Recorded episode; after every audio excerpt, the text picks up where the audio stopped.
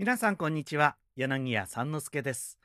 以前書き溜めた原稿をもとにして今の心を織り込んでお届けするポッドキャスト題して三之助の落語のことでも話してみようかをお送りします。落語全般の様々なキーワードをもとにお話しします。今日は41回目。時には時のお話ををお送りします。まあ何気なく1秒1秒過ぎていってしまうんですがね。今のまあ時間の感覚と、それから昔の時間の感覚、もちろん違うんですよ。だけどその時のシステムも違うということに今回は着目いたしましてお話ししてみたいということでございます。最後までごゆっくりお楽しみください。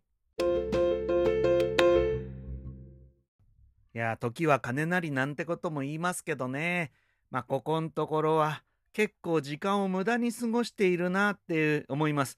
まあ、というのは、やっぱり落語会がいろいろ中止になっちゃってね、こっちとしては全く予定が立たない。予定を立てないとうまく時間が使えないっていうのは現代人のとても辛いところなんですがちょっとやっぱり心を入れ替えてそういう予定がなくてもちゃんといい時間を過ごせるようになんなきゃいけねえななんて私自身はそう思っております。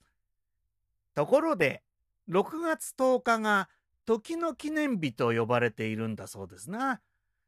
日本で初めて時計がその鐘を打ったという日、これが由来になっている6月10日なんですが、これはですね、時間をきちんと守り、欧米並みに生活の改善、合理化を図ろうという目的で1920年大正6年に制定されたんだそうですよ。ねその頃の日本は、まあ、欧米並みになろうっていうんで、一生懸命やってたんですな。あまあ、時間っていうのは本当にね、まあ生活を支配しますから、そういう考え方を変えようって一生懸命やってた時代なんですよね。日本にもそういう時代があったという証拠なんです。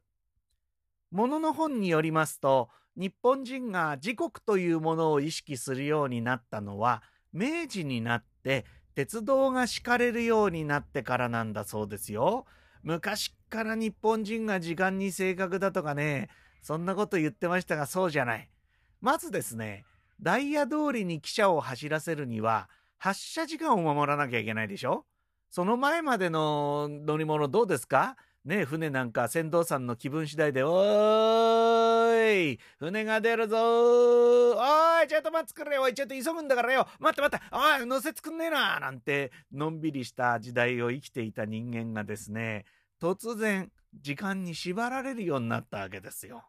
だって、ねえ、船だったら人がいっぱいにならないと出発しないんです、もったいないから。だけど電車なんて汽車なんてものは時間になったら空っぽでも発車しちゃうんですからね。そうなれば時間までに行くということをまあ守らざるを得ないという。これ今当たり前のことなんですが昔からそれが当たり前かと思うのは大きな間違いなんです。大きく世界を見回しますとまだまだ時間を守る習慣が根付いているところは少ないように思いますな。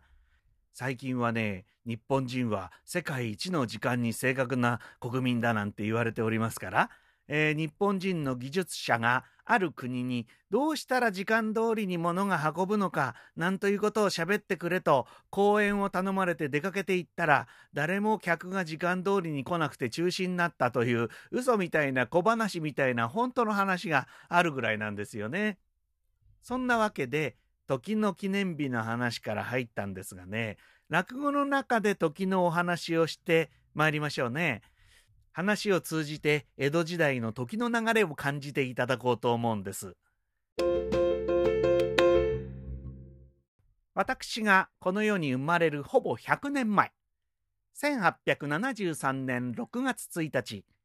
我が国に太陽暦が導入されたのと同時に西洋の時報が入ってまいりました。これを定時法と申します。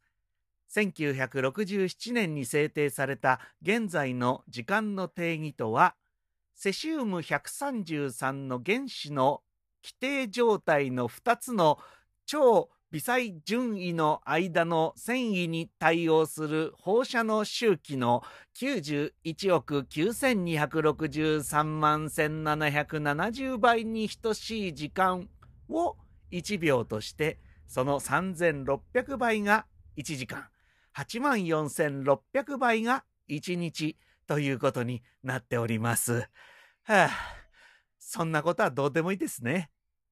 早い話、雨が降ろうが槍が降ろうが時間の長さは同じというのが今我々の世の中。ところが古典落語の世界というのは江戸時代からの不定時法つまり一日の長さが日の出と日の入りの時間を基準としたものであったというそういう前提があります。そしてそれが緩やかにその100年を経て今までなんとなく入れ替わってきたという時代の流れも含んでいるんですね。